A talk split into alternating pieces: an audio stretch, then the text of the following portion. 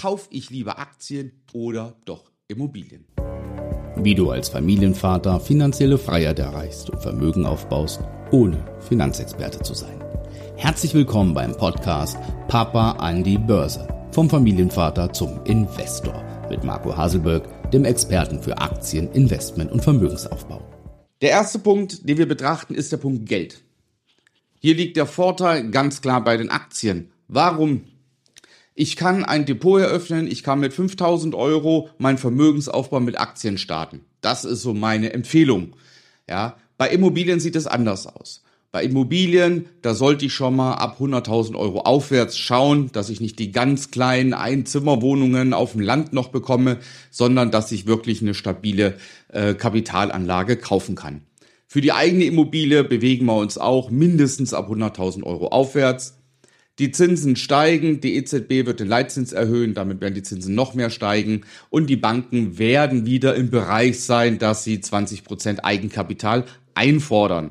Das heißt, auch hier bei einer Immobilie über 100.000 Euro brauche ich in der Regel jetzt schon 20.000 Euro Eigenkapital ich muss die ganzen Kaufnebenkosten, die sich auch mit Makler dann im Bereich von 11 Prozent bewegen, das wären nochmal 11.000 Euro, ja.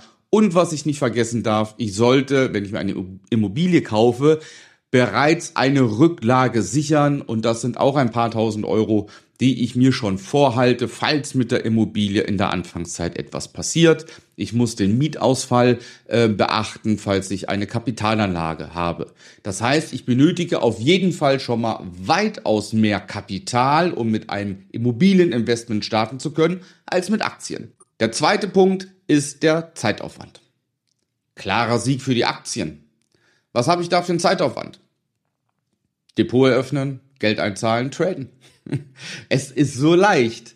Vermeintlich. Vermeintlich. Wir setzen mal voraus, dass man sich in beiden Fällen Wissen aneignen muss. Ja, sowohl bei den Aktien muss man sich Wissen aneignen. Ich muss wissen, was möchte ich handeln, wo möchte ich handeln, wie möchte ich handeln, was ist mein Handelsplan, was sind meine Strategien. Ich muss mir ein Regelwerk erstellen, ich muss mir ein Benchmarking-System erstellen. Ganz, ganz viele Sachen. Bei den Immobilien auf der anderen Seite genauso. Ja, ich muss das äh, erstmal auswählen, wo ich überhaupt kaufe. Ja, kaufe ich dort, wo ich wohne, in meinem Bereich, weil ich mich dort vermeintlich auskenne, oder gehe ich doch in andere Städte, weil halt dort einfach, äh, ja, weil es einfach bessere Wohnungen gibt oder sogar überhaupt Wohnungen gibt, die ich kaufen kann. Das heißt erstmal die Standortfrage. Da muss ich mich wenigstens solide auskennen in einem Aufbau der Immobilie, damit ich es bewerten kann, ob die Immobilie von der Substanz her gut ist. Ist das Mieterklientel gut? Ist die Makrolage in Ordnung? Die Mikrolage in Ordnung? Und so weiter und so fort. Ich muss mir Gedanken machen hinterher in der Verwaltung der Immobilie. Möchte ich es extern abgeben oder nicht? So. Wir setzen voraus, das ist alles gleich. Bei beiden musst du dich erstmal reinarbeiten. Dann haben wir natürlich den Zeitfaktor ganz ganz klar bei den Aktien. Ich setze mich an den Rechner, habe mein Depot, ja, habe alles erfüllt und kann Aktien kaufen. So, dann bin ich fertig, kann aufstehen, bin zu Hause und erledigt. Schau dir mein Video an, zehn Gründe für den Aktienhandel. Ja, da ist das nochmal näher erläutert.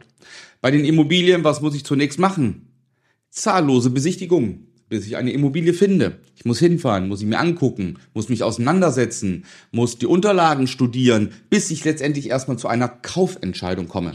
Wenn ich denn dann die Kaufentscheidung habe, dann muss ich zum Notar gehen. Ja, bei einer Vermietung muss ich Besichtigungen machen, es sei denn, ich gebe es ab. Und, und, und. Das heißt, ich bin viel mehr zeitlich gebunden an Immobilien. Gutes Stichwort. Passives Einkommen mit Immobilien gibt es nicht. Ja, es ist schier unmöglich. Gibt es nicht. Der dritte Punkt, Risikofaktor. Bei den Aktien habe ich einen entscheidenden Vorteil der Streuung. Ja, ich kann diversifizieren. Ich kann sagen, ich kaufe aus verschiedenen Segmenten Aktien. Ich kann sagen, ich äh, trade im Bereich Swing Trading. Das heißt, meine Haltedauer besteht aus ein paar Tagen und ich mache Geld. Ja, oder aber ich nehme sogar breit gestreute ETFs, in die ich investiere. Das heißt, ich kann mein Risiko sehr, sehr gut minimieren Vorausgesetzt, ich habe Wissen und kenne mich aus und weiß, was ich tue. Bei der Immobilie kenne ich mich ja auch aus und weiß, was ich tue. Allerdings mit einem Eigenkapital dann von vielleicht 30.000, 40.000 Euro kann ich nur eine Immobilie kaufen. Ja, und dann habe ich eine einzige Immobilie. Und das stellt natürlich ein sogenanntes Klumpenrisiko dar. Ja, was ist, ähm, wenn die Immobilie Mängel hat? Ja, die Rücklagen sind gering, dann fällt die Heizung aus, etc. Was ist, wenn Mietausfall ist und so weiter. Kennen die meisten, die sich damit beschäftigen. Also das Risiko ist bei Immobilien weitaus größer als bei Aktien, wobei ich die Erfahrung gemacht habe und ich bin auch im Immobilieninvestment äh, tätig, dass ich, äh, dass man das Risiko sehr, sehr stark minimieren kann, wenn man sich gut auskennt. Der nächste Punkt ist der Erfolg. Ja, und zwar nicht Erfolg hinterher, was bringt es mir am Ende, weil das ist schwer einzuschätzen, sondern eigentlich geht's mehr um die Erfolgskontrolle. Ja, und da muss jeder für sich wissen, was am besten ist. Bei der Immobilie. Ich kaufe eine Immobilie, ja, ich halte sie mindestens zehn Jahre, ja, damit ich sie dann steuerfrei veräußern kann. Oder aber mindestens 15 Jahre, weil der Darlehenszins über 15 Jahre abgeschlossen worden ist. So. Ich weiß jetzt noch nicht, was meine Immobilie in 10 oder 15 Jahren wert sein wird. Kann mir kein Mensch sagen. Ich habe jetzt eine Immobilie drei Jahre lang und möchte genau wissen, was jetzt wert ist. Das ist fast unmöglich. Ja, ich könnte ein Wertgutachten in Auftrag geben, aber macht ja auch kein Mensch für ein paar tausend Euro ein Wertgutachten zu erstellen. Ja, klar, ich kann bei Immowelt mal schauen, mit was für Preisen werden andere Häuser angeboten. Ja, aber dass ich da ein genaues Vergleichsobjekt finde, ist auch schon sehr abwegig. Also, ich habe kaum Möglichkeit, den aktuellen genauen Wert festzulegen meines Investments. Bei Aktien ist es anders. Bei Aktien erfahre ich jeden Tag die knallharte Wahrheit. Ich erfahre jede Minute, wenn ich will, die knallharte Wahrheit. Ja, ich öffne mein Depot, gucke auf meinen Kurs, bumm. Schon weiß ich, alles klar, ich bin im Plus, ich bin im Minus, ich habe den Wertzuwachs erf erfahren, whatever. Das heißt, ich habe eine tägliche Kontrollmöglichkeit im Bereich der Aktien, die ich im Immobilienbereich nicht habe. Der andere Punkt ist der Cashflow. Ja, wenn ich jetzt Kapital habe von, sag mal mal, 20, 30, 40.000 Euro und möchte mir eine Immobilie kaufen und die Bank würde von mir 20, 30.000 Euro verlangen plus die Kaufnebenkosten, dann ist mein, dann ist mein Geld weg. Ja, das heißt, ich bin ab dem Moment nicht mehr liquide.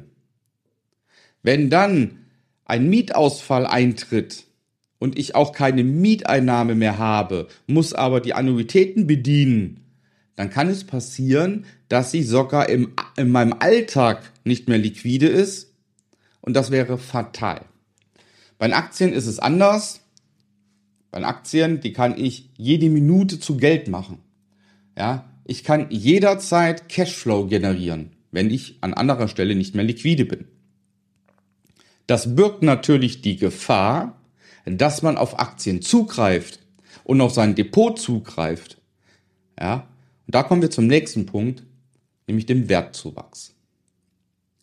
Und das ist das Risiko bei Aktien. Man sagt so schön, erfolgreicher Vermögensaufbau an der Börse und Vermögen aufbauen durch Aktien, das geht. Das weiß ich, das geht und da kann ich dir auch helfen. Schau einfach mal auf www.marcohaselberg.de, bewirb dich zu einem kostenfreien Erstgespräch und dann können wir schauen, ob und wie ich dir helfen kann damit du ganzheitlichen Vermögensaufbau betreiben kannst. Das ist mit Aktien sehr, sehr gut möglich. Allerdings ist halt die Gefahr, dass ich jederzeit darauf zugreifen kann. Und da, das hindert viele, wirklich Vermögen mit Aktien aufzubauen. Wenn du jetzt ein kleines Konto, 5000 Euro, 10.000 Euro und das tradest du groß, ja, und du hast nach fünf Jahren 100, 200.000 Euro Depot, dann ist es sehr reizvoll, sich mal 20.000 Euro aus seinem 200.000 Euro Depot mal auszuzahlen. Hm? Während ich eine Immobilie habe, ja, die ich mit 2, 3 Prozent Abtrag bediene in der Annuität, ich sie 15 Jahre halte, was passiert denn da? Es passiert, dass ich quasi zwangsspare. Ich habe ja zum einen in der Regel, in der Vergangenheit, in diesen 10, 15 Jahren, generell einen Wertzuwachs der Immobilie. Ja. Aber zudem muss ich jeden Monat meine Schulden bezahlen, mein Darlehen tilgen und das ist ein Zwangssparen. Ich kann mir kein Geld rausziehen, ganz im Gegenteil, ich muss Geld einzahlen. Ja, was ja durch meine Mieter erfolgt. Aber so habe ich ein Zwangssparen und kann kein Geld wegnehmen. So am Ende der 15 Jahre, ja, beträgt meine Annuität nur noch die Hälfte. Die Immobilie ist im Wert gewachsen. Ich kann sie steuerfrei verkaufen, was bei Aktien nicht möglich ist. Ja. Es ist halt nur ungewiss, wie hoch wird mein Wert sein? Das weiß ich nicht. Ja. Das ist der Unterschied. Aber der Wertzuwachs, gerade bei Leuten, die nicht sparen können, ist das sehr, sehr gut. Ja, und da sehe ich auch einen Vorteil drin in einer eigengenutzten Immobilie. Ja, weil ich halt einfach quasi die Annuität bezahle und auch für mich spare, weil der Abtrag, ja, der Schulden, das ist doch meine Sparquote. Ja, sofern die Immobilie nicht an Wert verliert. Das ist meistens dann wieder eine Standortfrage. Ja, aber damit beschäftigt man sich ja im Vorfeld. Wir fassen zusammen. Erstmal ganz wichtig, passives Einkommen. Ja, gibt es nicht, bei beiden nicht. Ich muss mich aktiv drum kümmern. Ich muss mich bei Aktien aktiv kümmern. Ich muss mich bei Immobilien aktiv kümmern. Also dieses passive Einkommen irgendwann und die Immobilie als Rente und so weiter und Aktien als Rente. Ich muss mich bei beiden drum kümmern. Und jetzt kommen wir zur Königsklasse. Wir haben ja gesagt, Aktien versus Immobilien. Was ist denn jetzt das Ergebnis und das Fazit aus beiden? Das Fazit ist, beides ist geil. Das ist das Fazit. Aktien sind super und Immobilien sind super. Und jetzt gibt es eine Königsklasse, in dem ich beides miteinander verbinde. Das heißt, hast du bereits Vermögen, hast du zum Beispiel 100.000 Euro, dann mach eine Kombination aus beiden. Ja, nehm 60.000, 70.000 davon und kauf dir Immobilien. Ja, den Cashflow, der am Ende generiert wird, legst du an in eine Langfriststrategie, in ein Aktien-ETF-Depot, damit du hinterher nach 15 Jahren die Restschuld begleichen kannst. So, damit hast du sichergestellt, dass dann deine Immobilien schuldenfrei sind. Mit dem Rest des Geldes betreibst du aktiven Aktienhandel im Hier und Jetzt, zum Beispiel. Eine andere Variante, du betreibst jetzt erstmal aktiven Aktienhandel, um dir überhaupt erstmal Eigenkapital aufzubauen. Wenn du Eigenkapital aufgebaut hast, schieb es in ein Langfristdepot. Dieses Depot gibst du der Bank als Sicherheit, damit sie das als Eigenkapital anrechnet mit 60 bis 80 Prozent des Wertes. So. Dann hast du beides. Du hast wieder Wertzuwachs mit deinem Depot, Wertzuwachs mit deiner Immobilie. Das ist die Königsklasse. Auch hier wenn du möchten, wissen möchtest, wie das funktioniert, dass man beides machen kann, weil das gehört zu meinem ganzheitlichen Vermögensaufbau, dann nochmal zum Schluss der Hinweis auf www.marcohaselbeck.de. In diesem Sinne, mach's gut, ciao, dein Marco.